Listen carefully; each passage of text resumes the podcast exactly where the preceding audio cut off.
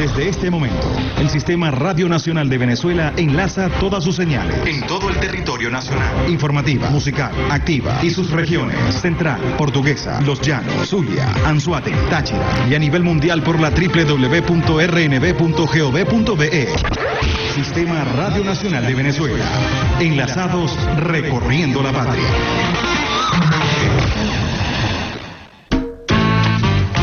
Muchas veces en la vida se nos presentan varias vías para llegar a nuestro objetivo. Y ella todas las mañanas nos muestra la mejor y la más acertada. No te me vas a escapar.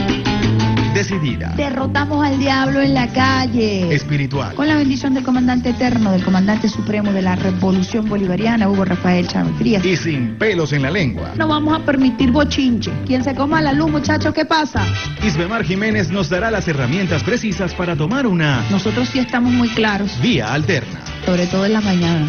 Todos los lunes, miércoles y viernes, desde las 6 y 30 de la mañana, nos nutrirá con análisis y con el toque tropical que la caracteriza. Besitos de coco con piña, qué rico. Vía Alterna. Transmitido por Salsa Caribe 102.3 FM y el Sistema Radio Nacional de Venezuela. Con Vía Alterna. Recorriendo la patria. Quítate de la vía, Perico, porque ya viene el tren,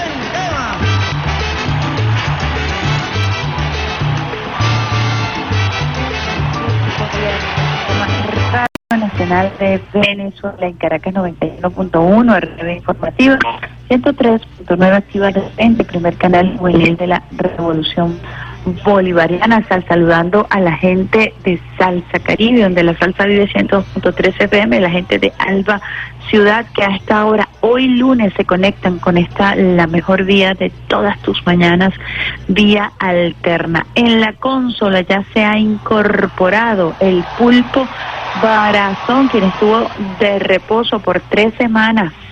Bienvenido a Vía Alterna, el pulpo Brazón con su lluvia de besitos de coco con piña, Alexander Brazón.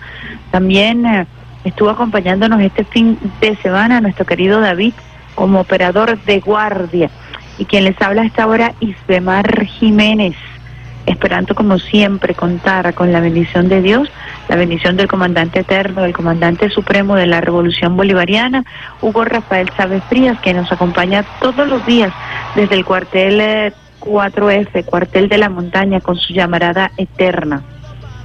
Llamarada que es escoltada por la gloriosa Milicia Nacional Bolivariana y por millones de venezolanos y venezolanas, quienes todos los días ratificamos nuestro juramento de lealtad.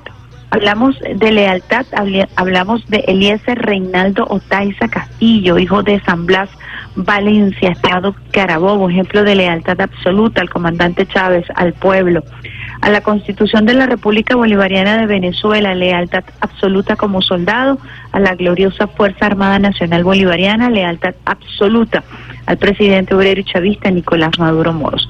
Les recordamos a los usuarios y usuarias que hasta ahora están en sintonía de vía alterna que estamos transmitiendo desde Caracas, cuna del Libertador, Reina del Guaraira, Repán, una Caracas que amanece un poco nublada el día de hoy, esperando que todo el pueblo caraqueño, capitalino, arranque la mañana con el pie izquierdo, la mano en el corazón y con una lluvia de besitos de coco con piña acompañándote a tomar tu cafecito colado, ese cafecito sabrosísimo venezolano, uno de los mejor, mejores cafés del mundo.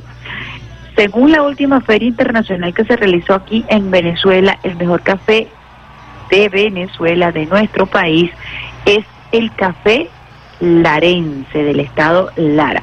Eso puede crear algunas sensibilidades, pues hay personas que piensan, ¿verdad, Brazón?, que el mejor café es el café del oriente del país, del estado Sucre o del estado Monagas, en donde también se produce un exquisito café. Hay café para todos los gustos, venezolano, el mejor café, tómatelo coladito, con ese aroma que te despierta y te hace arrancar la mañana con sabor venezolano, si te estás preparando ya para llevar a los niños, a las niñas al colegio a esta hora, preparándote para trabajar. Recordemos que ya el presidente Nicolás Maduro Moro la semana pasada dio la instrucción de que los colegios deben comenzar funcionar de manera regular, es decir, los cinco días de la semana, retomando nosotros, gracias al control de la pandemia en Venezuela, la vacunación en nuestro país está por encima del 95%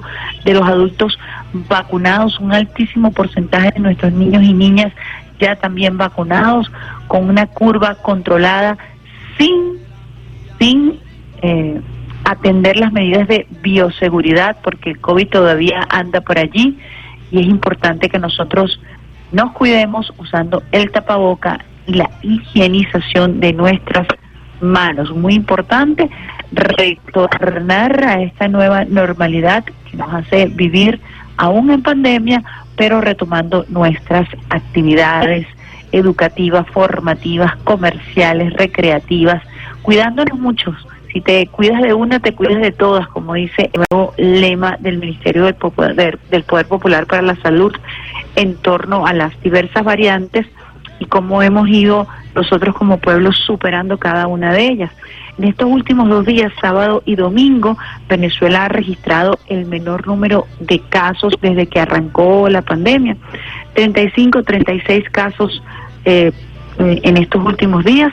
Importante recordar, como lo hemos dicho, mantener las medidas de bioseguridad e ir retomando la cotidianidad desde esta nueva visión desde la protección que nos ha brindado el Estado venezolano y por supuesto eh, poniendo de nuestra parte, cuidándonos, colocándonos el tapabocas y lavándonos las manos. Muy importante entonces esta eh, retoma de la normalidad, el inicio de clases todos los días de la semana, el retorno de las actividades comerciales, laborales, siempre con muchísimo cuidado. Es así como Venezuela en esta nueva etapa retoma sus actividades con un alto índice de vacunación.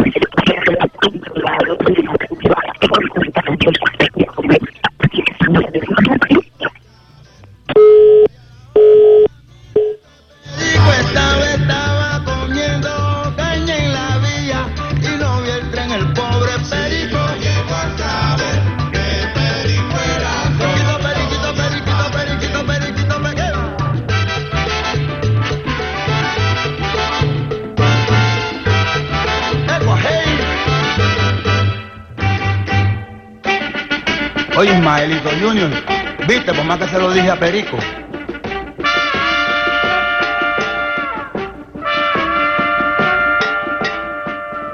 Y se llamaba Perico. Que descanse en paz. ¡Qué bueno!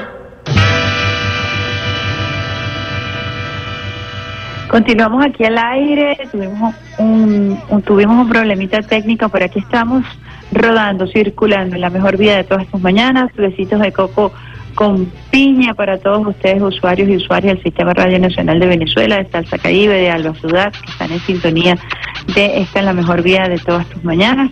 Saludando también a todo el personal militar, a los funcionarios y las funcionarias, soldados y soldadas que hasta ahora están custodiando nuestra frontera por allá en el Esequibo, por el río Cuyuní, allí donde sale el sol en la República Bolivariana de Venezuela, el sol sale por el Esequibo, también en el estado Bolívar, Amazonas, Apure, Puerto Páez, Barinas, Táchira, Zulia, a todos aquellos que están custodiando nuestro espacio aéreo, fluvial, marítimo, terrestre, también besitos de coco con piña y nuestro reconocimiento, saludándoles y abrazándoles a través de las ondas hercianas que recorren la patria, la señal que recorre la patria, el Sistema Radio Nacional de Venezuela. Nosotros con nuestro gentilicio en alto, aquí recibimos esta semana y quiero compartir con ustedes al inicio de eh, Vía Alterna un audio que ya se ha ido viralizando y es un audio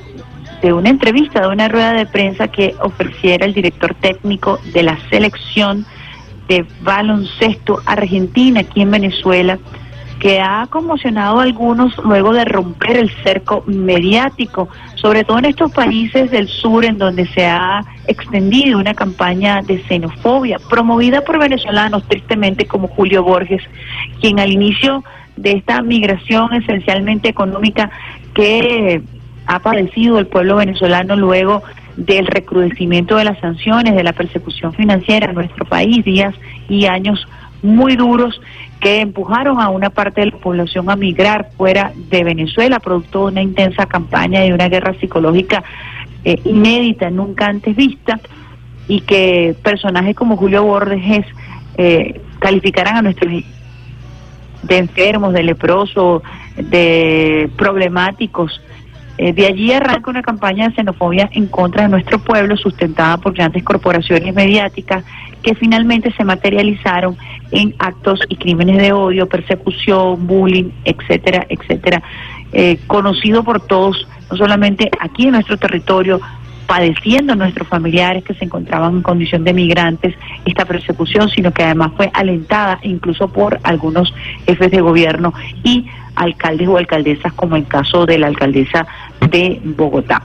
El director técnico de esta selección rompió el cerco mediático cuando ya había finalizado su rueda de prensa, se refirió a Venezuela, al pueblo venezolano. Vamos a escuchar las declaraciones que han causado bastante revuelo y que han sido muy recibidas, muy bien recibidas por el pueblo venezolano. Germán Mandole, director técnico de la selección de básquet de Argentina. Vamos a escuchar. Y, algo que agarramos que es queremos jugar como un puño y no como una mano abierta. O sea, los cinco unidos, porque así duele más cuando te pegan. Entonces, es un poco lo que agarramos ahora como, como equipo con los jóvenes ellos. Muchísimas gracias. Ha concluido la ronda de preguntas. Una cosa sola le quiero decir al pueblo venezolano. Eh, tienen un país hermoso, eh, tienen gente preciosa. Eh, no, no, dejen que la gente o, no compren los espejos que venden en Argentina, en Chile, en muchos lados donde no pisaron nunca Venezuela y porque escuchan a los grandes medios piensan que acá es, no sé, robo, muerte y demás.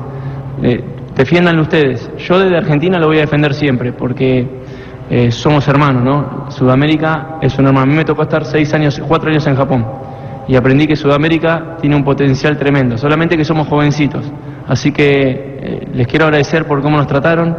yo he ido a jugar en Argentina y, y, me han escupido, me han puteado dentro de mi país. Ustedes hoy nos trataron perfecto. Tienen un país hermoso, cuídenlo y no se dejen llevar por lo que le dicen los de afuera, que a veces no conocen nada. Muchas gracias a todos. Gracias.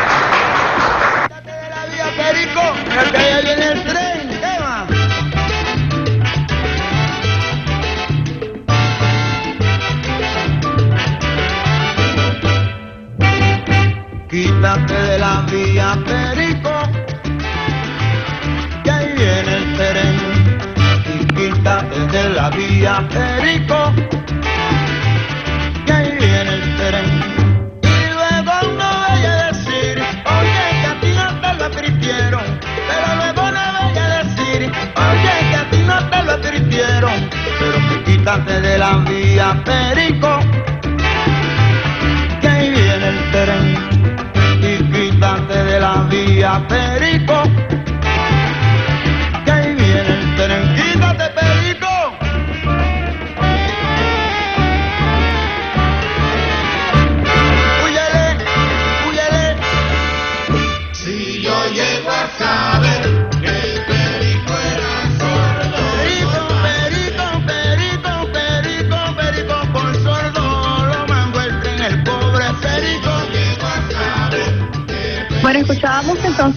Palabras, escuchábamos entonces palabras de el director técnico de básquet de Argentina, quien se refería a nuestro país como un país hermoso y quien además le solicitó respetuosamente a los venezolanos defender su hermosa patria, su gente, no dejarse llevar por los espejos de las grandes corporaciones mediáticas y él dijo que en donde él estuviera, en Argentina, él iba a defender a Venezuela.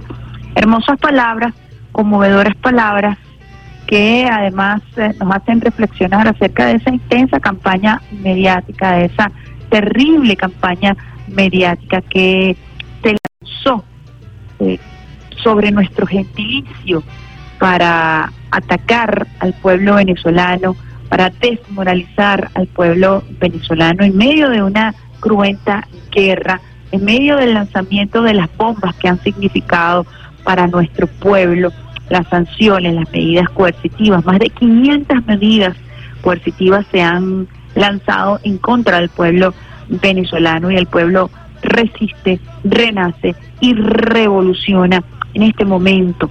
Leía yo unas declaraciones o un análisis del diario El País, diario español, que tanto nos ha tirado desde el viejo continente y por eh, primera vez reconocen que Venezuela ha adoptado medidas económicas que han pedido, han permitido detener la hiperinflación ya eh, por tercer mes consecutivo en Venezuela, dejando la hiperinflación en un eh, dígito, cosa que parecía impensable, según lo dice el propio diario El País, el diario español, y hablan acerca de la recuperación económica y sostenida de Venezuela. Esto no puede ocultarse y es un secreto a voces que la prensa internacional, ¿y por qué digo secreto a voces?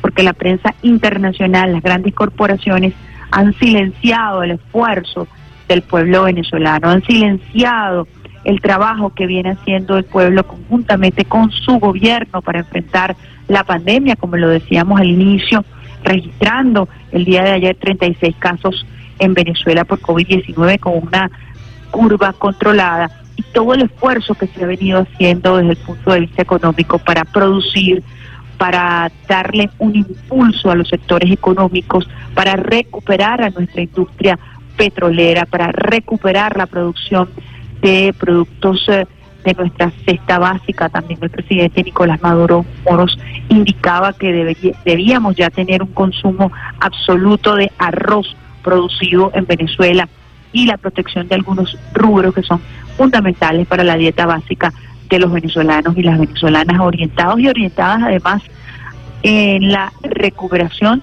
del salario de nuestra clase obrera, sobre todo de los trabajadores y de las trabajadoras de la administración pública, quienes han sido héroes, y heroínas durante esta batalla en donde el salario sufrió un golpe importantísimo afectando la calidad de vida de los trabajadores y de las trabajadoras. En fin, hay todo un enfoque del gobierno bolivariano para este año 2022 que tiene que ver con el crecimiento económico, pero que sobre todas las cosas tiene que ver con el reconocimiento de los venezolanos y las venezolanas que desde su patria han creído en ella para poder renacer, resistir y revolucionar. Vamos a nuestra primera pausa musical con este espíritu, con esta moral súper elevada el día de hoy, lunes 28 de marzo, y lo vamos a hacer con un temita sabroso de Chan Chan de Buenavista Social Club.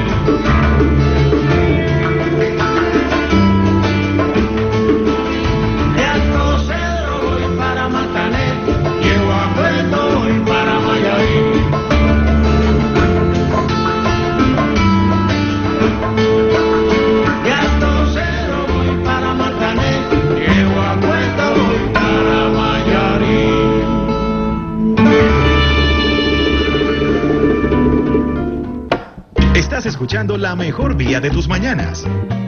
Vía Alterna. Vía Alterna. Con Isbe Mar Jiménez.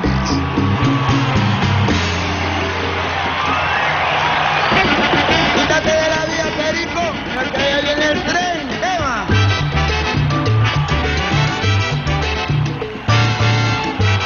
Lunes, el 28 de marzo, la mejor vía de todas tus mañanas. El pulpo Alexander Brazón lanzando de besitos de coco con piña a esta hora, adueñándose, apropiándose de la consola. Quien les habla hasta ahora es Mar Jiménez compartiendo con ustedes buena música. Este temazo de Buenavista Social Club San San, que es divino para arrancar la semana, para arrancar este día lunes con buena música, mejor información. A esta hora, cuando son las 7 y 29 minutos, vamos a tocar un tema, pues, eh, que a mí me gusta, que tiene que ver con el cine, que tiene que ver con la maquinaria cinematográfica. Ustedes saben que en Estados Unidos no existe Ministerio de la Cultura. Ahí existe la Academia de las Artes y de las Ciencias Cinematográficas. Esta academia es la encargada de la organización de los Oscars y es la encargada de todo lo relacionado con la industria cinematográfica en los Estados Unidos. Le hace Hollywood, le hace la producción de documentales, incluso las llamadas películas del cine independiente aterrizan todas en la Academia de Artes y Ciencias Cinematográficas. Eso poco se dice, poco se describe y ha jugado un rol en la propaganda que se ha extendido por todo el mundo para posicionar el relato único. Tenemos varios temas que analizar a propósito de los Óscares o del Oscar que se entregó el día de ayer, porque hay tela que cortar desde el punto de vista de la estética, la simbología, la semiótica, la semántica y sobre todo adentrarnos en esa maquinaria de producción de contenidos que ha sostenido por mucho tiempo este relato único que tiene que ver con hechos históricos, blanqueamiento de operaciones militares estadounidenses, desconocimiento de la realidad histórica que se ha ido hilando finemente a través de esta industria cinematográfica. Nosotros podemos ir al cine, ver todas las películas que se producen en Hollywood, pero debemos hacerlas primero entendiendo que son en su mayoría ficciones, adaptaciones y que sobre todo obedecen a un aparato político, ide- ideológico y propagandístico. Tengo un audio un poco largo de dos minutos, pero que quiero compartir con ustedes. Y yo les preguntaría aquí a los usuarios y las usuarias del Sistema Radio Nacional de Venezuela, ¿quién derrotó a Hitler? A ver, piensen antes de escuchar este audio, lo tienen allí y luego de escuchar el audio pueden también contestarnos a través de las redes sociales, arroba RNB Informativa, que está llevando a esta hora Rafaela Romero. Pueden decirnos qué piensan ustedes y quién derrotó a los nazis en la Segunda Guerra Mundial. Vamos a escuchar este audio y luego continuamos en esta conversa por vía alterna. La guerra no solo es un asunto de los militares. Cuando terminan las acciones bélicas, empieza el trabajo de publicistas, políticos o directores de cine. Obra tras obra, imagen tras imagen, forman la opinión pública. 75 años después desde que terminó el mayor conflicto jamás visto por el ser humano, decidimos preguntar a los habitantes de diferentes países quién derrotó a Hitler. La pregunta tiene que ver con la Segunda Guerra Mundial. ¿Qué país derrotó al nazismo en ese evento bélico? Estados Unidos. Estados Unidos y Europa. Estados Unidos. ¿Y la Unión Soviética qué rol tuvo en el conflicto? No, no recuerdo. No tengo idea. No era aliado de Estados Unidos, por lo que recuerdo. Tuvo un rol malo. Era aliado de los nazis. Estados Unidos, solo ellos. Al recibir este resumen nos dimos cuenta de que los encuestados seguramente no se basaban en documentos históricos y probablemente tampoco en los manuales de historia. Por si acaso decidimos preguntarles cuáles son sus películas favoritas sobre la Segunda Guerra Mundial. That's my mission. De Schindler. What's one was to you? Eh, Jojo Rabbit. I don't think I can do this. Ross? Obviamente la historia no se aprende viendo películas, sino verificando los hechos, pero parece que la magia del cine es tan fuerte que a menudo resulta difícil de no creer. Averiguar o investigar resulta mucho más aburrido que disfrutar de una obra de Hollywood. Es cierto que muchas son de muy buena calidad y enorme valor artístico, pero se puede decir lo mismo de su valor histórico. Los protagonistas de la mayoría de las películas norteamericanas sobre la Segunda Guerra Mundial son los soldados estadounidenses y sus aliados. Es difícil recordar una en la que se reconozca el papel crucial que desempeñaron los soviéticos. У нас не хватает э, правды. Как это все прошло? Победитель настоящий – это Советский Союз. Если бы вы не уничтожили зверя фашистского, и вообще американцы бы не, не были в Нормандии и дальше. Потому что все силы э, с, э, фашистов были на вашем фронте. No hace falta un doctorado en historia para entender el sacrificio de los pueblos de la Unión Soviética en la lucha contra las tropas hitlerianas. Basta con recurrir a las cifras que lo demuestran. Por cada soldado de Estados Unidos que murió luchando contra los alemanes, 80 soldados soviéticos fallecieron haciendo lo mismo. La Unión Soviética pagó el mayor coste en vidas a la hora de derrotar al nazismo, con una estimación de unos 27 millones de ciudadanos muertos durante la Segunda Guerra Mundial. Ahora, 75 años después del fin de ese horrible conflicto, es muy importante que se sepa la verdad, no solo en honor de los que perecieron salvando el mundo del fascismo, sino también porque determina el actual orden mundial. Si permitimos que la historia se reescriba, si no nos informamos debidamente sobre los hechos más relevantes, nos manipularán y viviremos en un mundo aún más injusto.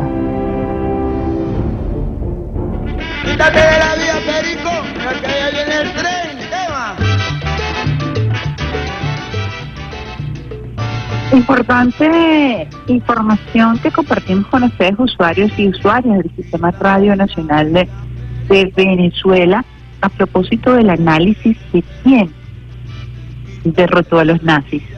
Un trabajo de Russia Today que compartimos con ustedes a propósito de la narrativa, de la reconfiguración de la historia a través de la poderosísima industria del cine. Cuando no estudiamos y tan solo nos limitamos a recibir contenidos que obedecen a un pensamiento único, pero incluso estudiando, porque las estructuras académicas de las grandes universidades obedecen a la estructura académica occidental con su simbología, con su estética y con su semántica. Porque es muy importante hoy entender esta realidad y analizarla. Porque bueno, estamos enmarcados precisamente en la construcción, según dicen expertos, de un nuevo orden mundial a propósito de las operaciones especiales que está realizando Rusia en Ucrania. Por cierto, en Mariupol se colocó por primera vez este fin de semana la bandera rusa y la bandera de la República de Donbass, rescatando a miles de civiles que por ocho años han sido atacados, perseguidos, asesinados, crímenes de odio provenientes del gobierno de Kiev. Fíjense esa, fíjense esa cifra espeluznante, desconocida completamente por la mayoría por cada estadounidense, para, por cada soldado estad- estadounidense que murió en la Segunda Guerra Mundial, 80 soldados rusos murieron. O en ese momento estábamos hablando de la Unión Soviética, 80 soldados de la Unión Soviética perecieron en la Segunda Guerra Mundial. Estamos hablando que esa población de la Unión Soviética perdió 27 millones de vidas en ese conflicto. Uno, un saldo impresionante que no se revela, que no se muestra, que no se presenta, el sacrificio del pueblo ruso para detener la avanzada del nazismo y que fue crucial para exterminar todo lo que significó este movimiento criminal en Europa.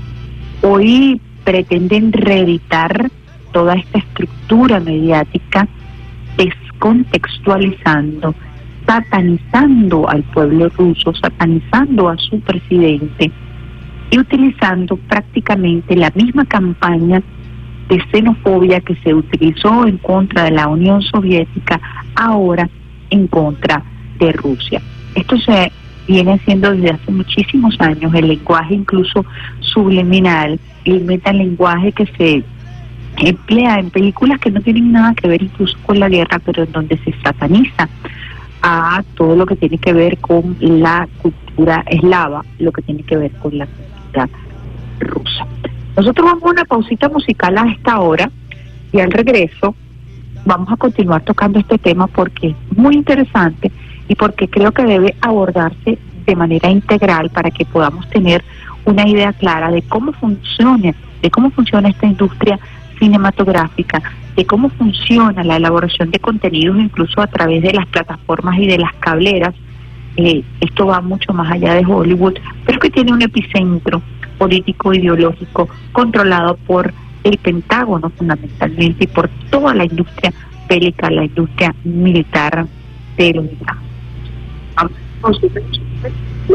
hacer con Cheo Feliciano, Yo no soy un ángel y al regreso mucho más por de todas tus mañanas abiertas.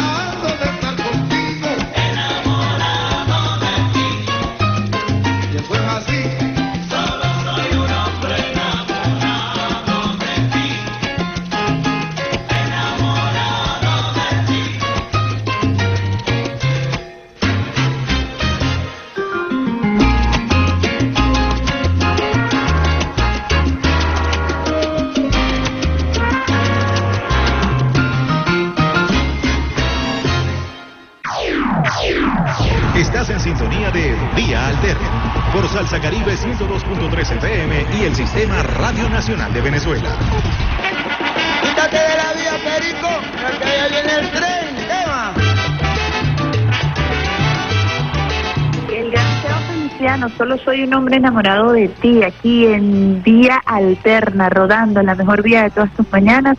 Besitos de coco con piña a todos aquellos que están en sintonía desde bien tempranito, escuchando este programa especialísimo que estamos dedicando además para descoser a la industria cinematográfica del hegemón, a lo que es la Academia de Arte y Ciencia de los Estados Unidos, que es lo que se esconde detrás de las grandes productoras de contenido de cine, documentales, publicidad, propaganda, todo lo que tiene que ver con las nuevas plataformas que finalmente terminan rindiéndole pleitesía y arrodilladas a la academia, porque incluso Netflix, HBO, etcétera, etcétera, tienen que pasar por Go, tienen que pasar por allí a la hora de presentar sus eh, contenidos para que puedan o no ser nominados a este reconocidísimo eh, eh, premio, que no es otra cosa sino una gran estrategia política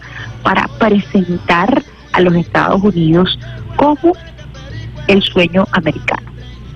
Y eso se reveló muy bien la noche de anoche para quienes tuvimos la oportunidad de analizar el montaje, el desarrollo de esta eh, edición de los Óscares, la edición número cua- 94, luego de dos años de estar suspendida por la pandemia de COVID-19.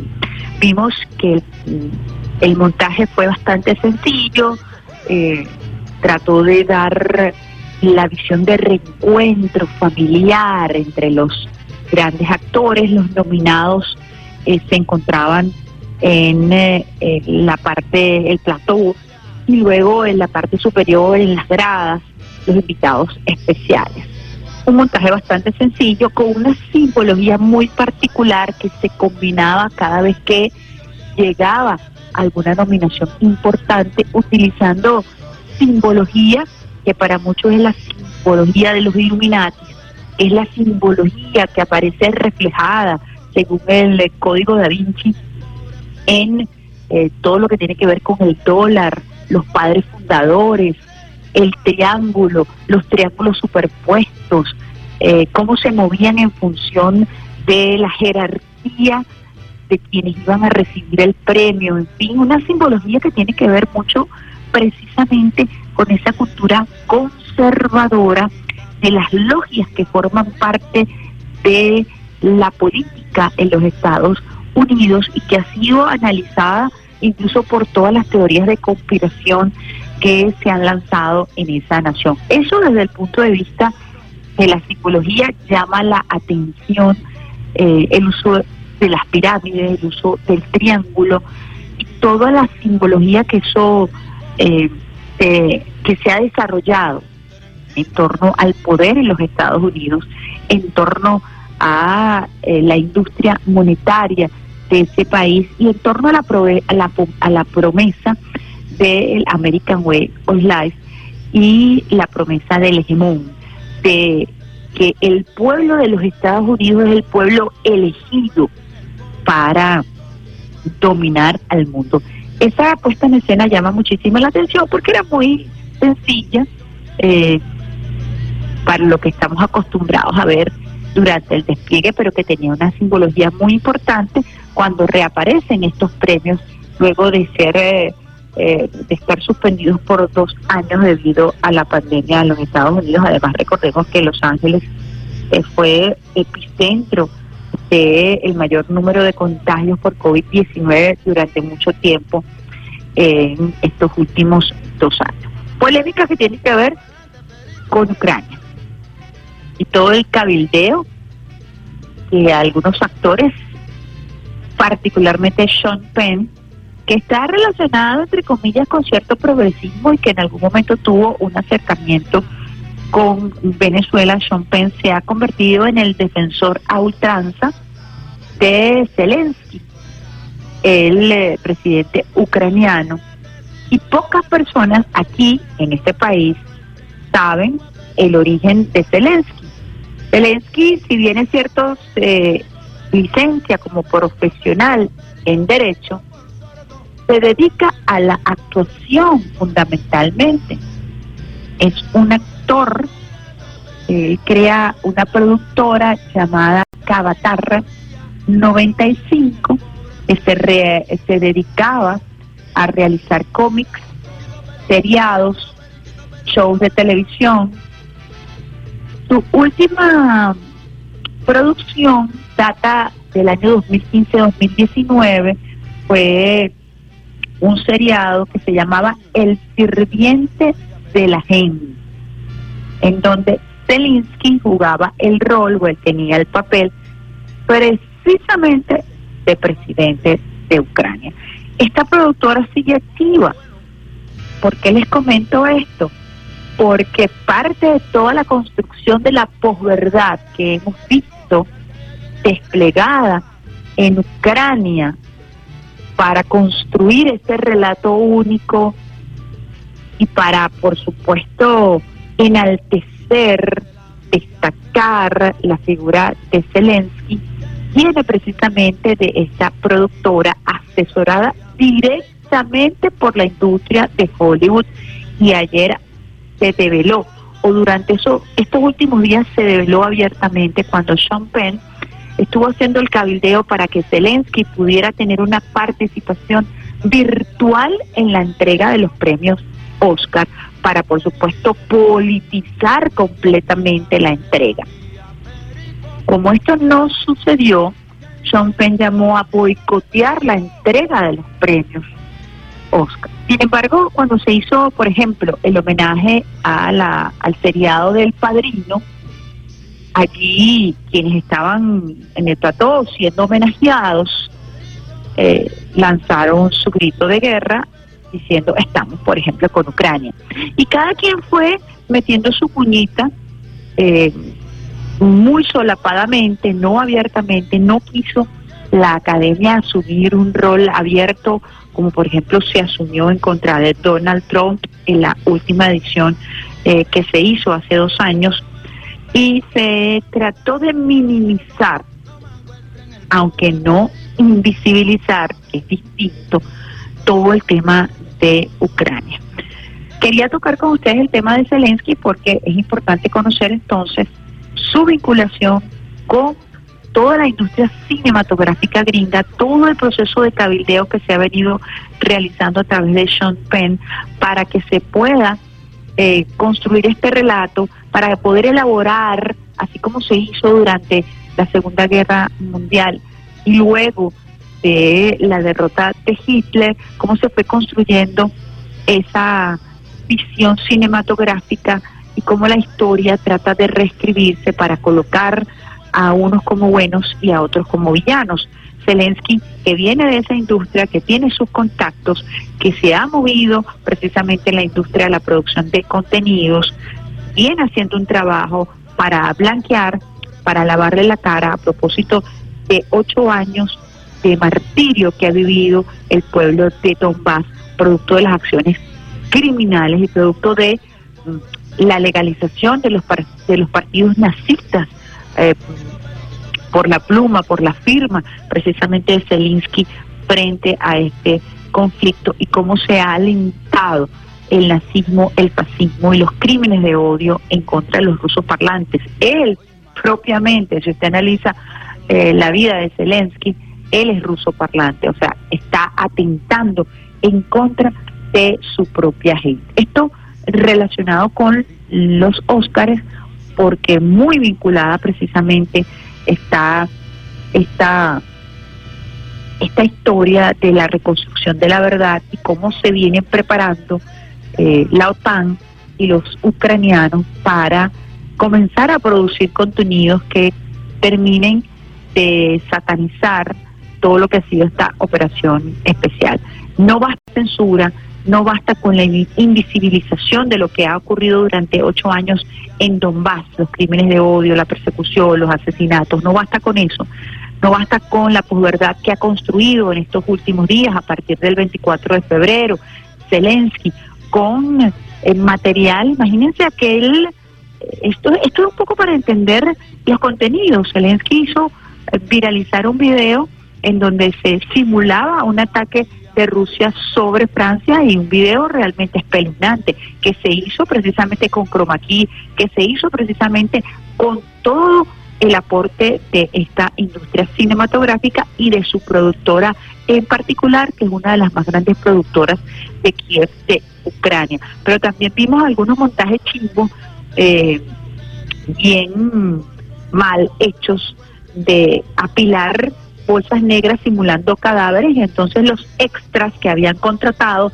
aparecían fumando, sacando la cabeza, por supuesto ya se estaban asfixiando, sacando la cabeza de las bolsas negras, fumando, o cuando las bolsas negras aparecían caminando en el rodaje del montaje de esta posverdad que se lanzó a través de las redes sociales. No tan buena entonces la productora cuando se trata de este tipo de montajes. Yo quería compartir con ustedes esto porque además también eh, Zelensky en una conversación que tuvo eh, vía telemática eh, en una reunión sobre líderes europeos, él le contestó a Víctor Urbán, quien es el primer eh, ministro húngaro, quien descalificó a Zelensky diciendo que bueno que era un actor improvisado y que él había estaba haciendo política desde la actuación y que él como abogado hacía política desde la institucionalidad de las leyes.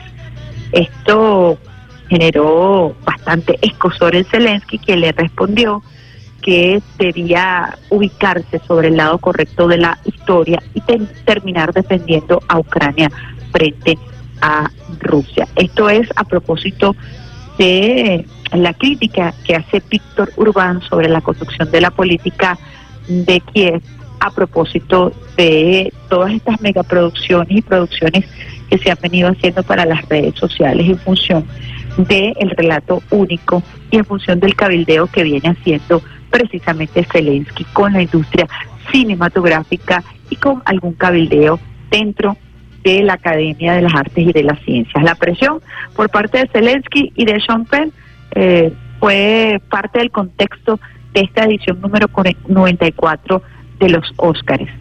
Mm, incluso se llegó a pensar que algunos de estos documentales que habían surgido en la plataforma Netflix pudieran ser colados a última hora para promover el relato único de Kiev.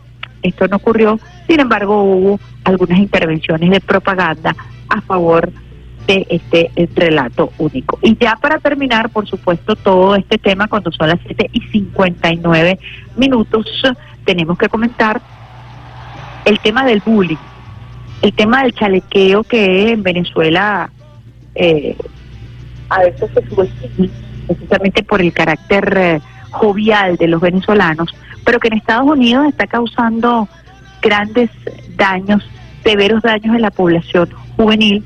Vimos como recientemente un niño se suicidó producto del bullying. Eh, incluso el bullying genera más bullying, porque la gente se burla de aquellas personas que son consideradas débiles, que son acosadas, que son atacadas fundamentalmente en los colegios en los Estados Unidos abiertamente. Reciente, recientemente se viralizó el video de una mujer, una niña, una joven adolescente blanca, caucásima, caucásica, que golpea fuertemente a una niña musulmana y luego sale en su defensa una niña afro y solamente las autoridades intervienen cuando la niña afro defiende a la musulmana de la golpiza que le estaba dando la niña caucásica, la niña blanca. Esto para demostrar un poco todo lo que es eh, la sociedad estadounidense, el blanqueamiento que se hace a través de Hollywood es presentar en esta oportunidad unos premios que le dan cabida a la comunidad LGTBI, que le dan cabida a los, a los extranjeros como los japoneses, que hacen una, una película y que es nominada y que es mm, galardonada. Eh, un Hollywood que te presenta además la inclusión de personas con discapacidad. Eh, todo este relato que es muy emotivo, extremadamente emotivo, te hace pensar qué bello es Estados Unidos, que inclusive de Estados Unidos. Pero allí, el día de ayer, surgió un elemento fundamental que tiene que ver con la violencia, que tiene que ver precisamente con el bullying, con burla que se le hace y que se hace cada vez más común en los Estados Unidos y que desató un episodio polémico dentro de esta edición número 94 de la entrega de los premios Oscar. Y es que eh, Chris Rock, quien para el momento de este episodio estaba amenizando eh, los Oscars, comienza a burlarse de las parejas que estaban siendo nominadas, comienza a burlarse de Penélope Cruz y de Javier Bardem. Por cierto, a Penélope Cruz no le gustó mucho tampoco la broma, en donde diciendo, imagínate tú cómo puedes llegar a tu casa, Javier, si ganas el premio tú y no lo gana eh, eh, Penélope Cruz, que es lo que te espera en casa. Y luego él se refiere a una pareja que también estaba presente allí, que es Will Smith y su esposa, Jada Pinkett, quien sufre de alopecia. Chris Rock hace un comentario y se burla de la alopecia de la esposa de Will Smith, quien estaba nominado a mejor actor por la película King eh, Richard. Eh, él se burla de la calvicie de Jada Pinkett. Ella reacciona un poco impactada y en ese momento se produce un episodio que no se sabe si estaba dentro del guion o que fue espontáneo. Finalmente, al parecer, yo no tengo claridad todavía de lo que ocurrió. Ciertamente el comentario de Chris Rock fue, estuvo fuera de lugar, haciendo bullying a una mujer que ha perdido completamente su cabello, a una mujer que abiertamente ha hablado acerca de la alopecia y de lo que ha significado para ella perder completamente su cabello, lo ha hecho público a través de las redes sociales, además hablando sobre el tema para eh, motivar a personas que padezcan de esta enfermedad que tiene un impacto eh, letal mentalmente sobre las mujeres porque tiene que ver con la pérdida absoluta del cabello. Ante este comentario, Will Smith se levanta de la silla, va al escenario, le da un cachetón a Chris Rock, se devuelve y le dice, es una broma, le dice Chris Rock, le dice, mantén fuera de tu boca a mi mujer. Esto fue realmente quizás el show de los shows dentro del Oscar. Nos habla entonces de una sociedad no tan inclusiva, no tan abierta, no tan American Way of Life, no la sociedad ideal, sino una sociedad que busca institucionalizar la burla. Imagínense todos los niños que pudieran estar viendo o que después, el, al día siguiente, es decir, hoy, estuvieron analizando el comportamiento de Chris Rock haciendo bullying a la esposa de Will Smith porque había perdido el cabello. Es decir, una sociedad burlista que institucionaliza este tipo de agresión. Esto es violencia en contra de la mujer, es una agresión. Ahora la respuesta de Smith fue desmedida. Es una pregunta que se hace. Él se para a defender a su esposa y le da un cachetón a quien la ofende públicamente en uno de los espacios con mayor sintonía en todo el país, institucionalizando el bullying. Lo hace también a través de la violencia. Les dejo eso allí porque luego Will Smith se gana eh, el premio como mejor actor por la película eh, eh, eh King Richard, que se trata precisamente de eh, la vida de las tenistas, se me olvida el nombre de ellas ahorita, de las, de las tenistas más importantes de, la, de la familia Venus, para reconstruir cómo fue la historia de, de estas dos tenistas norteamericanas y bueno, él llorando pide disculpas a la academia, pide disculpas a todos sus compañeros, él dice que está pasando por un momento muy fuerte y que en realidad lo hizo para defender a su esposa por amor, que de repente el amor hace hacer cosas locas, pero eh, que bueno, se sintió bastante afectado por ese tipo de comentarios. ¿Fue real? ¿Fue ficción?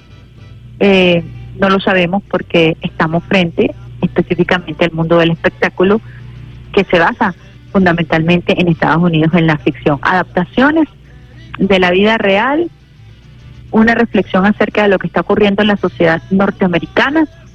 Eh, lo cierto es que fue bastante bochornoso el hecho porque se trata de violencia, se trata de un comentario fuera de lugar en contra de una mujer que está padeciendo una enfermedad. Se lo dejo para el análisis allí, está rodando en las redes sociales qué fue lo que realmente ocurrió.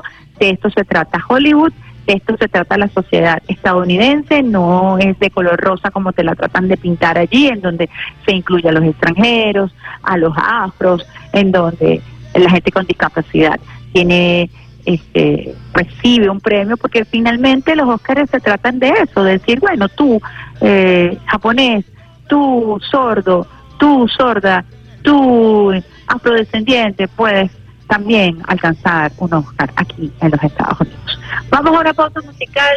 Cuando son las 36 minutos, por así nos escribió Gabriel Fuentes y nos dice que el Sistema Radio Nacional de Venezuela a través de la unidad de producción e investigación a través de la UPI está preparando un reportaje especial para explicar con detalle la agresión de Occidente contra la madre Rusia y Protico estará al aire y estaremos nosotros promocionando este reportaje especial que vamos a transmitir por todo el Radio Nacional de Venezuela. Vamos a nuestra pausita musical, la que nos tiene por allí el compañero Alexander Brazón, también nos escriben desde Santa Bárbara de Barinas, desde Explosiva, están en sintonía de la mejor vía de todas tus mañanas, vía alterna a esta hora, 8 y 7 minutos. Vamos a nuestro tema musical, Willy Rosario, Amaína. Y al regreso, mucho más de esta, la mejor vía de todas tus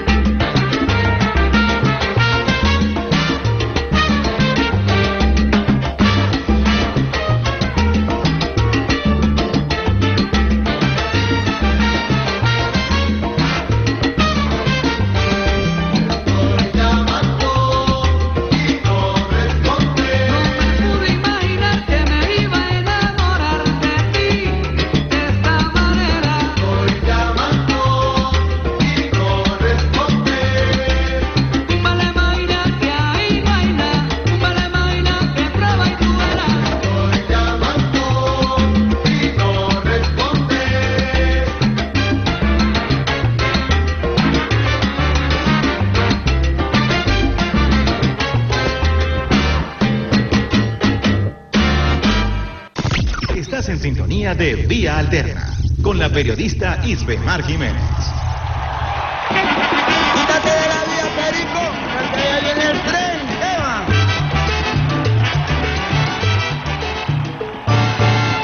Vía Alterna, la mejor vía de todas sus mañanas por el Sistema Radio Nacional de Venezuela, Caracas 91.1 RNV Informativa, 103.9 Activate Frente, primer canal juvenil de la Revolución Bolivariana. Estamos por Salsa Caribe, también por Alba Ciudad, conectados a esta hora con buena música, mejor información. Hemos llegado al segmento de entrevistas y tenemos al hilo telefónico precisamente al docente, profesor internacionalista Sergio Rodríguez. Buenos días, eh, profesor, le habla Isbemar Jiménez. Buenos días, Irmar. Muchas gracias por esta oportunidad. Muchísimas gracias a usted por eh, regalarnos un poco de su valioso tiempo para compartir con los usuarios y las usuarias del sistema Radio Nacional de, Venezuela sus conocimientos a propósito de lo que viene dándose en el ajedrez de la geopolítica mundial. Hoy arranca una nueva jornada de negociación entre Kiev y Rusia a propósito de las operaciones especiales que Rusia ha realizado en el territorio fundamentalmente de Donbass. Estas reuniones se realizan en Turquía entre el 28 y el 30 de marzo. Eh, ¿Qué avisora usted como especialista en la materia a propósito de los últimos acontecimientos que se han venido dando? Bueno, el tema, todo lo que deseamos que la guerra termine, que el conflicto termine, que no siga habiendo muertes inútiles, eh, deseamos que haya una negociación. Venezuela se fomenta eh, activamente que haya una negociación, que se llegue a un acuerdo eh, negociado eh, del conflicto de acuerdo a los intereses de ambos pueblos. Pero nosotros mismos tenemos una experiencia de negociación aquí en Venezuela, eh, en que hay una negociación eh, que, que tiene mucha prensa, que tiene mucha eh, mucha divulgación y hay una negociación que es la que se hace fuera de las cámaras. Y además hay una negociación en el plano táctico y hay una negociación en el plano estratégico. Nosotros tuvimos esa negociación indirecta con Estados Unidos en México, porque estábamos negociando con los representantes, con los venezolanos que hacían de representantes de los intereses de Estados Unidos en Venezuela. Eh, cada vez que tenían que tomar una decisión tenían que consultar a Washington. Entonces en realidad eh, no era una negociación interna, era una negociación internacional. La negociación interna ya se había producido con la mayor parte de la oposición que estaba participando en el proceso de institucionalización del país, desde el momento que participaron la, la última elección presidencial, en la elección legislativa y, y, y recientemente en la elección de gobernadores. De manera que el proceso de negociación estaba marchando, pero los medios internacionales y Estados Unidos eh, hablaban de la negociación en México como que está iniciando un proceso de negociación con la, con la oposición. Pero algo similar, traigo esto a colación, porque algo similar ocurre en, en, Ucrania. Hay una negociación entre los factores directamente involucrados en el conflicto, que son Rusia y, y Ucrania, pero al igual que la oposición venezolana, Ucrania es un país teledirigido desde Washington. Entonces, finalmente, la negociación que, que, que importa es la negociación que no se ve, que es la negociación finalmente que va a tener que haber en algún momento entre Rusia y Europa, entre Rusia y, Estados Unidos, eh, y que tal vez esa negociación no se produzca, no se produzca en la, en la mesa de negociaciones, sino que se produzca a través de intercambios, a, a través de terceros, a través de mensajes o incluso a través de conversaciones eh, en el plano bilateral.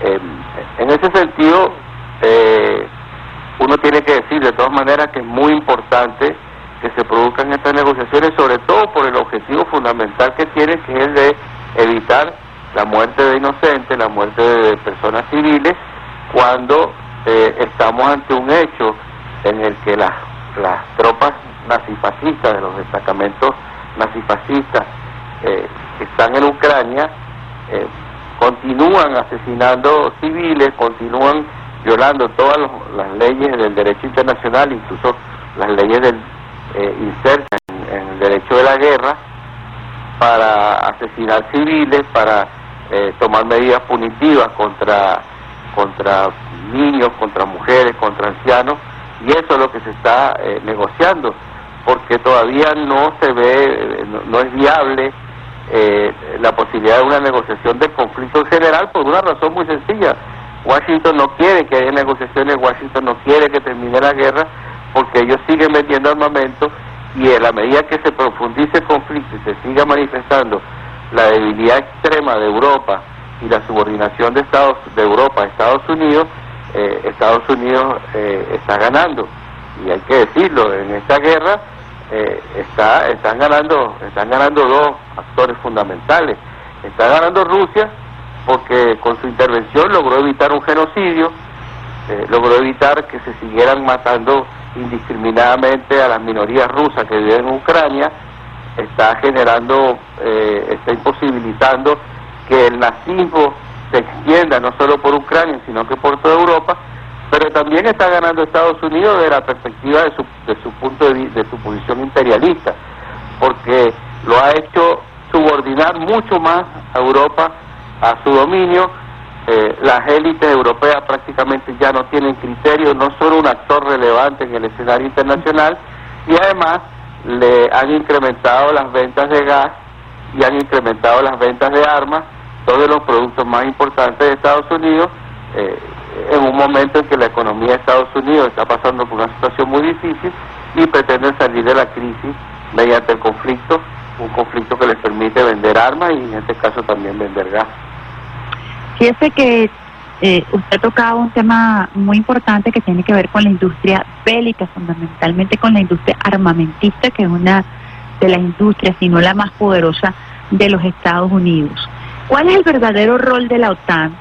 Eh, hay un discurso ambiguo por parte de Zelensky, quien eh, ha dicho que lo han dejado solo, quien está solicitando abiertamente que le entreguen más armas, pero por debajo cuerda, tras bastidores, se conoce que hay una política armamentista que precisamente lleva la- al rompimiento del acuerdo de Kiev y que colocó eh, varias bases militares eh, cercanas a la frontera de eh, Ucrania con Rusia y otros países.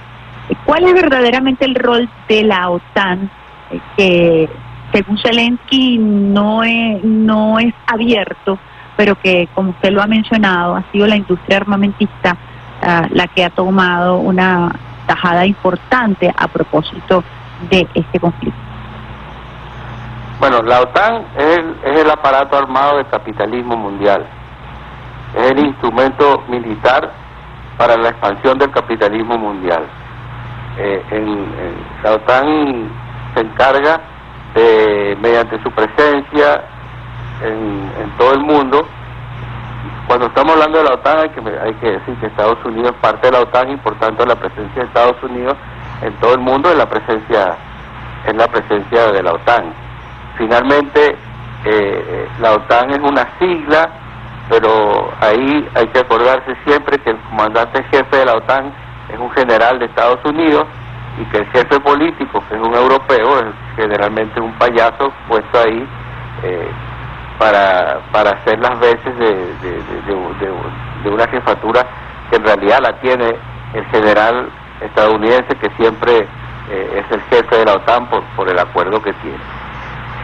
Entonces, eh, después de la Segunda Guerra Mundial, cuando se crea precisamente la OTAN como, como un instrumento de contención en ese momento de, la Unión Soviética y por tanto del socialismo, em, em, la OTAN comienza a expandirse no solamente en, Europa, sino que en todo el mundo. Estados Unidos incrementa constantemente la presencia de sus bases militares y cuando desaparece la, la Unión Soviética y desaparece el contendiente que generaba la crea- que generó la creación de esa estructura y que generó la contradicción por la cual de alguna manera se justificaba eh, la existencia eh, de la OTAN, eh, desapareció la Unión Soviética, desapareció el pacto militar que, que dirigía la Unión Soviética, que era el pacto de Varsovia, pero no desapareció la OTAN. Eh, Estados Unidos en ese momento supuso, estamos hablando de los años 90 del siglo pasado, eh, supuso, hay, que acordarse de aquel, aquel libro emblemático de Fukuyama, del fin de la historia, supuso que, que era el fin de la historia, que el capitalismo iba a, a imperar por, el, por los siglos de los siglos en el planeta y que todo iba a ser un nuevo mundo hegemonizado por Estados Unidos y el capitalismo. Eh, eso se consolidó a partir del, del atentado eh, contra las Torres Gemelas y los atentados en Estados Unidos, los atentados terroristas en el 2001, que fueron utilizados por Estados Unidos para establecer un mundo unipolar. Precisamente, eh, la OTAN se utilizó como el instrumento militar para establecer ese mundo unipolar. Hay que recordar que ya en octubre del año 2001 se produjo la, la invasión a Afganistán por parte de Estados Unidos, eh, que, es una invasión que es la expresión del inicio de la unipolaridad eh, en el planeta. Sin embargo, ese, proceso unipolar no, no, no pudo ser sostenido por la crisis financiera del año 2008 eh, y esa crisis financiera, cuando el mundo necesita nuevamente eh, reconstruirse, reestructurarse, porque ya el mundo unipolar no era sostenible por la crisis, ya encuentra el mundo en una situación distinta. Ya eh, el marasmo que había ocurrido en Rusia tras la desaparición de la Unión Soviética estaba de vuelta. El presidente Putin, que había llegado al poder en el año 2000, había, había comenzado una reconstrucción de- del país desde el punto de vista político, económico y social y ya comenzaba a tener una presencia importante en el escenario internacional. Y China ya comenzaba a mostrar las características que la han llevado a ser una, una potencia económica mundial. De manera que cuando, cuando, se, cuando se comienza a reestructurar el planeta nuevamente, eh, ya la OTAN no la tiene tan fácil. En- ya, ya no se ya no se podía producir aquello que se produjo en el mundo unipolar cuando bombardearon eh, Belgrado, bombardearon Yugoslavia sin ningún impedimento, cuando intervenían militarmente en toda parte del mundo sin ningún impedimento porque eh, porque no había no había no había contraparte. No había contendor. no había contendor no había no había no había fuerza ni política ni mucho menos militar ni tampoco económica. Eh, pero comenzó a emerger. Entonces en todo esto to- en todo este tiempo del año 2008 hasta acá eh, todas las intervenciones militares que se han comenzado bueno en ese periodo también se produjo la intervención en Irak en el año 2003 y en ese periodo entonces se, comenzó- se produjo la intervención en, en, en Libia, después en Siria, eh, aquí en Venezuela que no se produjo una intervención militar, pero sí eh, a- al declararnos como una amenaza a la seguridad de Estados Unidos comenzó una intervención eh, que solo no tuvo un componente militar directo por parte de las Fuerzas Armadas de Estados Unidos, pero que sí hemos tenido expresiones eh, de la intervención militar a través de desembarcos navales, del intento de asesinato del presidente Maduro, de las incursiones que se han producido por el Estado Apure, es decir, que también hemos tenido un componente militar de la, de la agresión. Entonces, en todo esto, en, en- todo este, en toda esta expansión capitalista que se, que, que se ha intentado desde la desaparición de la Unión Soviética, está presente la, la OTAN como elemento militar de esa, de esa, de esa expansión que también avanza eh, en términos financieros, en términos económicos y financieros, recordando que el, desarrollo del capitalismo moderno, tal como fue previsto por Lenin, ya no es un capitalismo productivo, eh, sino que es un capitalismo financiero, en la especulación, y eso hace que la crisis económica del capitalismo se siga eh, profundizando, y frente a eso necesitan recursos, fundamentalmente el recurso energético que no tienen, y eh, cuando hay países que se subordinan y que se lo entregan no tienen problema, pero cuando hay países que resisten, como Irán, como Irak, como Venezuela, sea, países grandes productores de energía que se resisten a entregar sus materias primas, entonces viene la agresión. Y en esa agresión está presente eh, el- eh, la OTAN, siempre ha estado presente la OTAN. ¿Qué es lo que ha ocurrido en Ucrania? Que de alguna manera es lo mismo que ha ocurrido en, en el, en el mar de la China meridional, es que ya no se enfrentaron a países pequeños. Ya no es la agresión contra Libia, ya no es la agresión co- contra Venezuela, ya no es la agresión contra los países eh, por- contra los países africanos, sino que intentaron la expansión a costa de dos grandes potencias mundiales que además son miembros del Consejo Permanente del Consejo de Seguridad de Naciones Unidas, que son dos potencias nucleares. Eh, lo que pasa es que China tiene un manejo distinto por tradición, por cultura, por historia, etcétera, pero eh, lo que lo que lo que lo que están haciendo en, en, en Ucrania es lo mismo que están haciendo en el mar de la China meridional, solo que eh, China ha reaccionado de una manera eh, distinta. Pero Rusia cuando ya vio que se colocaban, se pensaban colocar cohetes, eh, misiles a tan solo tres minutos de vuelo de Moscú, entonces se vieron obligados a reaccionar. No, y además en el caso de Rusia estamos hablando de un genocidio a la población, ya hay ataque directo a la población rusoparlante, que es realmente lo que impulsa a las acciones especiales cuando, como usted lo define, para prevenir un genocidio en contra de esta población. Ya ahí hubo una escalada hacia, hacia, hacia el pueblo ruso, ¿no? Sí, claro, ese componente que tú planteas eh, está presente y si establecemos una comparación entre lo que ocurre en, el mar del sur de la China con lo que ocurre en Ucrania, efectivamente eh, este factor que tú estás planteando eh, eh, tiene una presencia real. Importante el impacto Europa. Usted hablaba de una Europa genuflexa, de una Europa que ha perdido completamente la soberanía la autonomía política. Eh, sin embargo, dentro de Europa están ocurriendo cosas. España está prácticamente paralizada con huelgas de transporte, eh, todo el tema de la hiperinflación, el aumento de los servicios eh, básicos.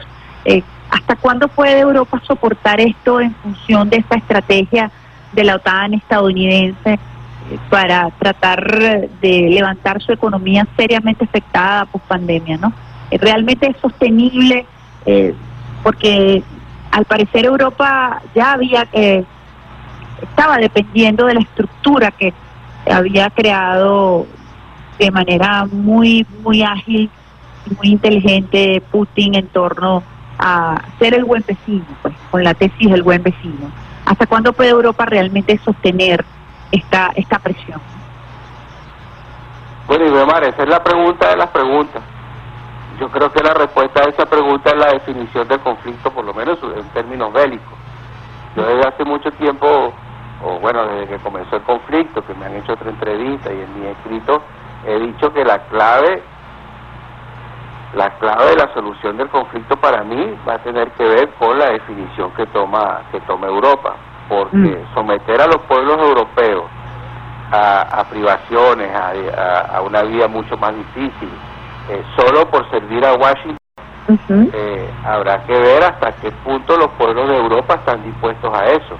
Y yo creo que ahí está, eh, ahí está la definición eh, del conflicto.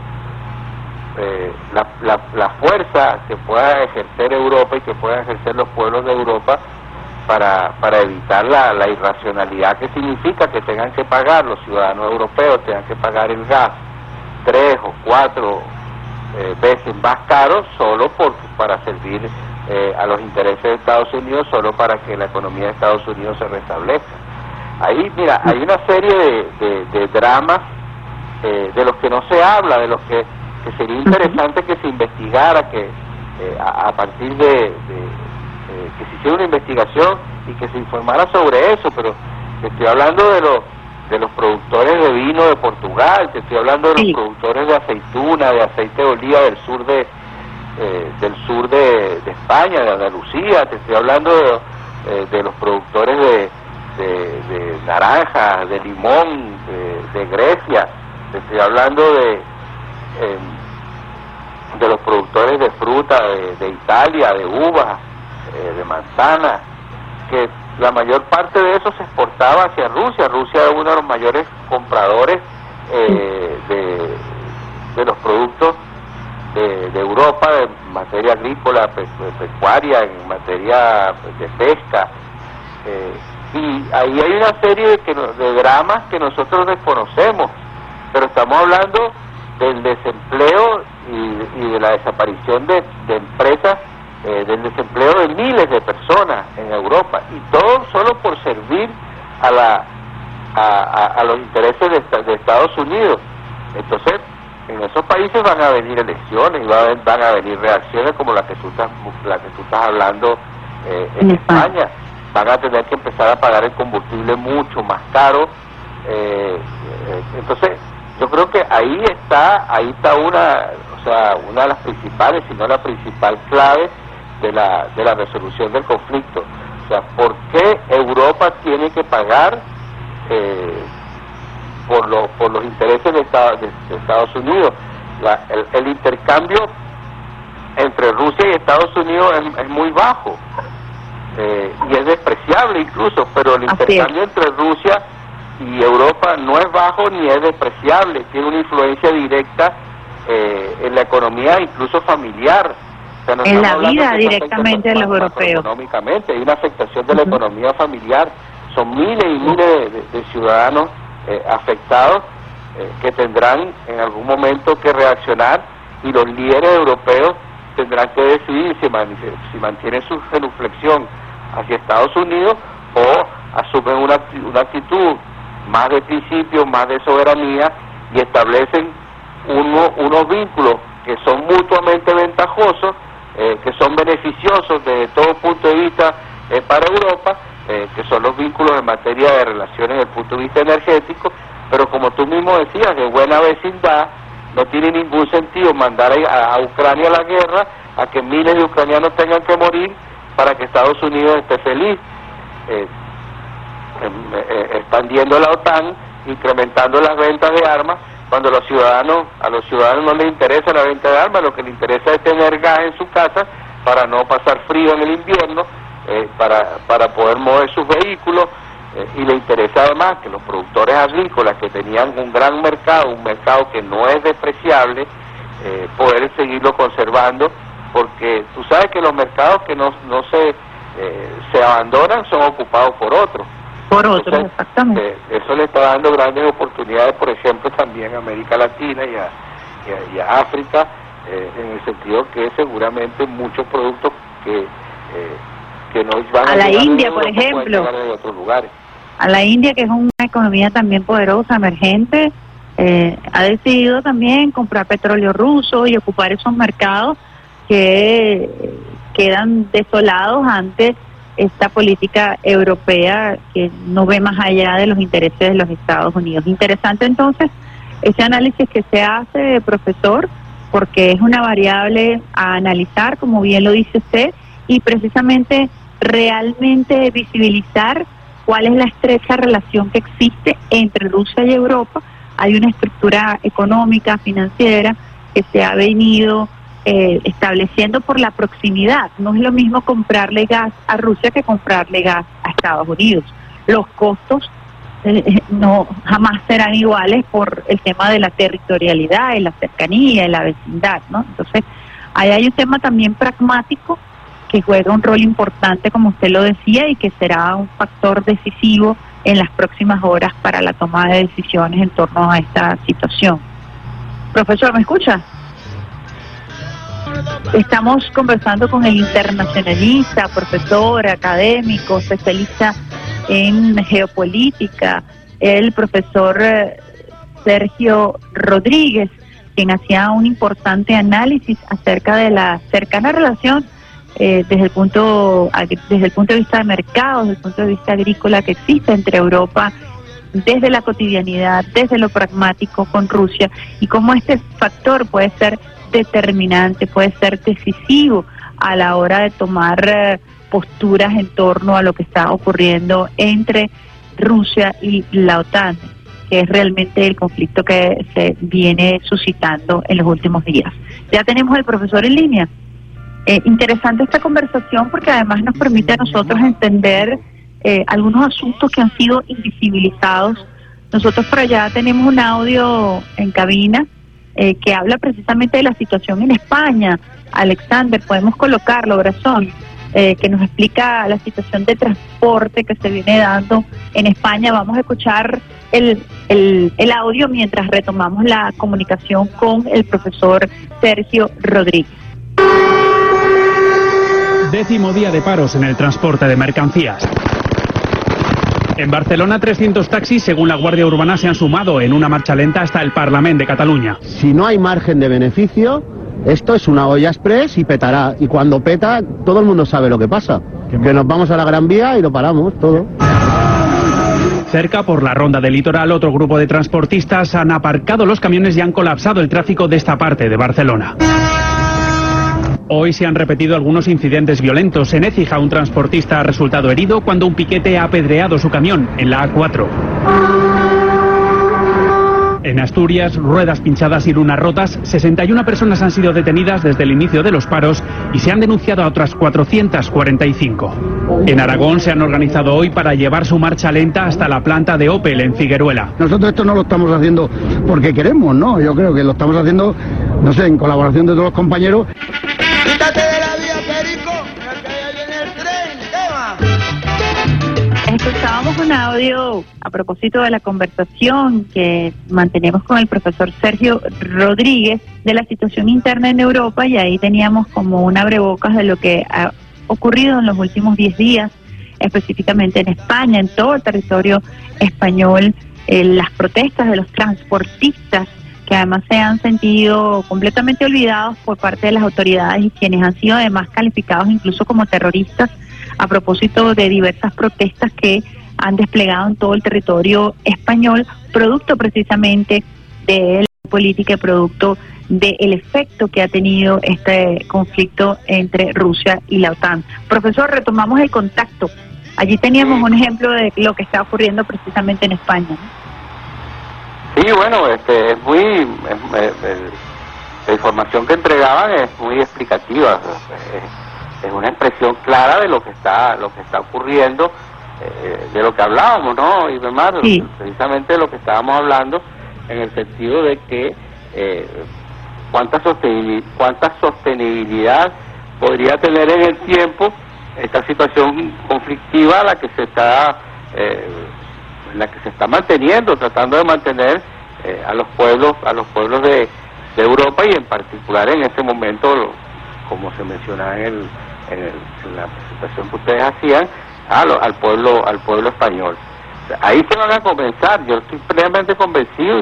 eh, mira, yo creo que de la primera semana del conflicto lo estoy diciendo, ahí se van a comenzar a manifestar una serie de conflictos que aunque no, que no, no es que sean conflictos nuevos, pero estaban como latentes eh, y, y ahora nuevamente explotan a la, a la a la luz de esta de esta conflictividad que está generando eh, la guerra en, en, en- en Ucrania.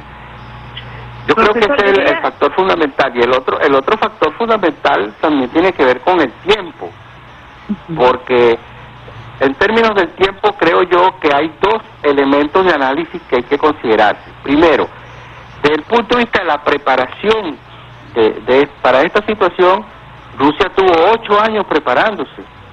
O nadie puede suponer que el presidente Putin eh, un día se levantó en la mañana y se le ocurrió eh, invadir Ucrania. No, no, eso, eso se viene preparando y se viene preparando no solamente desde el punto de vista militar, desde el punto de vista de la preparación bélica del conflicto, sino que se viene preparando desde el punto de vista militar, desde el punto de vista mediático, desde el punto de vista económico, financiero, eh, o sea, de- desde el punto de vista total. Pero Europa no, Europa y en particular Ucrania está visto que, que, que fueron tomados por sorpresa y no tienen capacidad de reacción. Las medidas que toman son medidas extremas, tomadas a la carrera, eh, un montón de sanciones que, que, que los van a afectar, eh, todos los analistas económicos, los especialistas eh, han demostrado con cifras cuán- cómo van a ser afectados los propios europeos. Estados Unidos no, Estados Unidos como dije yo está ganando, está ganando porque está vendiendo mucho gas eh, y está vendiendo muchas armas, entonces sus ingresos económicos están creciendo. Estados Unidos está ganando y le interesa que se mantenga la guerra. Por eso Estados Unidos es enemigo del- del- de, la, de la negociación. Pero no es, no es el caso de Europa, eh, eh, ellos, por ejemplo, fíjate que ellos ya están hablando de las dificultades que van a tener en el invierno. Así es. Y estamos hablando, estamos hablando que están saliendo del invierno, apenas este mes están saliendo del invierno, o sea, cuando ellos hablan de las dificultades que van a tener en el invierno, están pensando en el invierno de- del próximo año, bueno, que comenzaría formalmente en diciembre de este año, eh, pero lo que va a ocurrir en enero, en febrero, en marzo del año que viene. Eh, entonces, el, el factor tiempo es, un factor clave en términos de la capacidad de respuesta a la situación creada. Y el factor tiempo también es, eh, es un factor fundamental que tenemos que considerar en términos de la propia negociación, porque a Rusia le interesa la negociación y a Ucrania también. A Rusia le interesa la negociación porque no es del... No, disculpa. No es de interés de Rusia sostener su ejército mucho tiempo en Ucrania, prolongar la- su presencia en Ucrania, sino que tiene que resolver eh, militarmente el problema y retirarse. Pero para, para retirarse tiene que haber una, una negociación. Si se retira el ejército ruso de Ucrania no va a haber negociación. La negociación se va a hacer porque el ejército ruso está en Ucrania y está avanzando eh, en la medida de los objetivos que se han planteado. Hay mucha, mucha gente que dice que el ejército ruso está fracasando en Ucrania porque ya ha pasado un mes y no ha logrado los objetivos. No, no, no es así. Eh, Es hay que entender bien que los objetivos de, de esta operación militar no es destruir a Ucrania, no es ocupar Ucrania. Los objetivos están planteados muy claramente que son la desmilitarización de. Ucrania y por tanto el- el- la destrucción del aparato militar de Ucrania comienza todos los días. Uno lee el parte del Ministerio de Defensa de Rusia y todos los días se sigue el- eh, cumpliendo el objetivo de desmilitarización, es decir, destruir completamente la posibilidad de, de que el territorio ucraniano sea utilizado eh, como punta de lanza para una eventual agresión contra Rusia. Y lo segundo es la desgastificación. Así es. Entonces están este, rodeando la- los destacamentos militares eh, donde se donde se concentran las fuerzas nazis. Eh, piensa que se generó todo un movimiento eh, en, en Europa sobre todo, pero en todo el mundo, de ir a constituir, de, de- de- partidarios del nazismo, de ir a constituir, a constituir destacamentos que fueron a, la- a- luchar a Ucrania eh, contra Y Rusia las legiones, pero las legiones rápidamente extranjeras. Rusia lo- lo- los detectó, los aniquiló y ya todos se fueron. Ya todos se fueron, ya lo informó el Ministerio de Defensa de Rusia que no ha habido nuevos ingresos de mercenarios nazis eh, desde, desde otros países. Entonces ese objetivo también se está cumpliendo. Pero, repito, a Rusia no le interesa que, eh, quedarse eh, de forma perpetua en Ucrania y por eso le interesan las negociaciones. Y a Zelensky, al gobierno ucraniano, también le interesan las negociaciones porque el país está devastado económicamente, porque hay una paralización absoluta eh, del país. En ese momento solo depende eh, de la inyección de recursos que le está haciendo la Unión, eh, le está haciendo Europa y Estados Unidos, pero eso lo van a tener que pagar, nada de eso se lo están regalando. Entonces, eh, eh, eso puede también colmar la paciencia de, de- del pueblo ucraniano, de sectores importantes del pueblo ucraniano, e incluso de las Fuerzas Armadas que podrían dar un golpe de Estado para negociar con Rusia en serio. Entonces Zelensky también necesita la negociación porque se podría dar la situación en que termine negociando un gobierno distinto, un gobierno eh, que, que, tome el poder después del derrocamiento eh, violento de- del gobierno de Zelensky y eh, ese nuevo gobierno termine eh, negociando con Rusia. De manera que tampoco le interesa a Zelensky seguir eh, eh, prolongando una resistencia absurda eh, que solo trae que solo trae más muertos y que no tiene ninguna posibilidad de victoria ni de éxito ni desde el punto de vista militar ni desde el punto de vista político toda vez que la OTAN y Estados Unidos han tomado nota de cuáles son los objetivos que se plantea eh, el, el gobierno de Rusia y el presidente Putin con esta misión y la están, la están cumpliendo. El, el, que, el que conoce el arte militar sabe, sabe, más allá de la propaganda y, y de lo que digan los medios, que no saben nada de eso y que solamente hacen propaganda, eh, sabe que los objetivos militares se están cumpliendo y se está cumpliendo sobre la base de un plan que se demoraron ocho años en hacerlo, no lo hicieron de un día para otro. Entonces está muy claro los objetivos que se están cumpliendo, la forma de la operación militar, cuando uno estudia la operación militar, cómo se está desarrollando, eh, eh, a partir del envolvimiento, el cerco de grandes unidades para después eh, aniquilarlas eh, por parte, eh, no, no, no, no hay, además no están apurados porque tienen el control total del aire, no son No habla, no hablan de una improvisación, ¿no? Eso es muy importante lo que usted está explicando, profesor, porque efectivamente se quiere hacer ver a través de los medios de comunicación que sería una invasión a Ucrania y que pues tomarían Kiev la- eh, y, y los objetivos fueron claros desde el primer momento en que se inició la, la operación especial y creo que usted lo ha explicado muy bien. Uno, pues bueno, defender al pueblo eh, de Donbass, al pueblo ruso parlante del genocidio y, y- y el segundo, la eliminar el nazismo, que pareció una especie de fábula o fantasía, profesor. eh, hicieron creer a través de las grandes maquinarias de propaganda que el nazismo había sido aniquilado y resulta que eh, hay bastiones importantísimos que hacen vida en Europa y fundamentalmente en Kiev y que se dedicaron por ocho años a asesinar, a perseguir crímenes de odio en contra de la población rusoparlante, ¿no? Se ha tratado de romper el cerco mediático en torno a esto, pero quizás esta es una de las de las razones más importantes y se lo ha dicho que eh, tiene que ver con los objetivos tácticos de esta operación. Sí, sí, eh, uno tiene que hacer el análisis a partir de los objetivos que se han propuesto, de los objetivos que se ha propuesto Rusia, ¿no? No de los objetivos que se ha propuesto eh, eh, Estados Unidos o la OTAN, eh, sino de los la objetivos que se ha propuesto Rusia para lograr eh, lo, lo que, lo que bueno, lo que ellos se, se, se han propuesto como, como, como misión, como misión de combate. La misión de combate que, se planteó en, eh, eh, se está cumpliendo, se está cumpliendo eh, y eso no tiene, o sea, es muy fácil verificarlo, solamente hay que mirar el mapa de las acciones combativas y uno se va a dar cuenta fácilmente de cómo se están verificando, cómo se está verificando el cumplimiento de la, de la, de la operación en términos estrictamente militares, que es lo que estoy diciendo.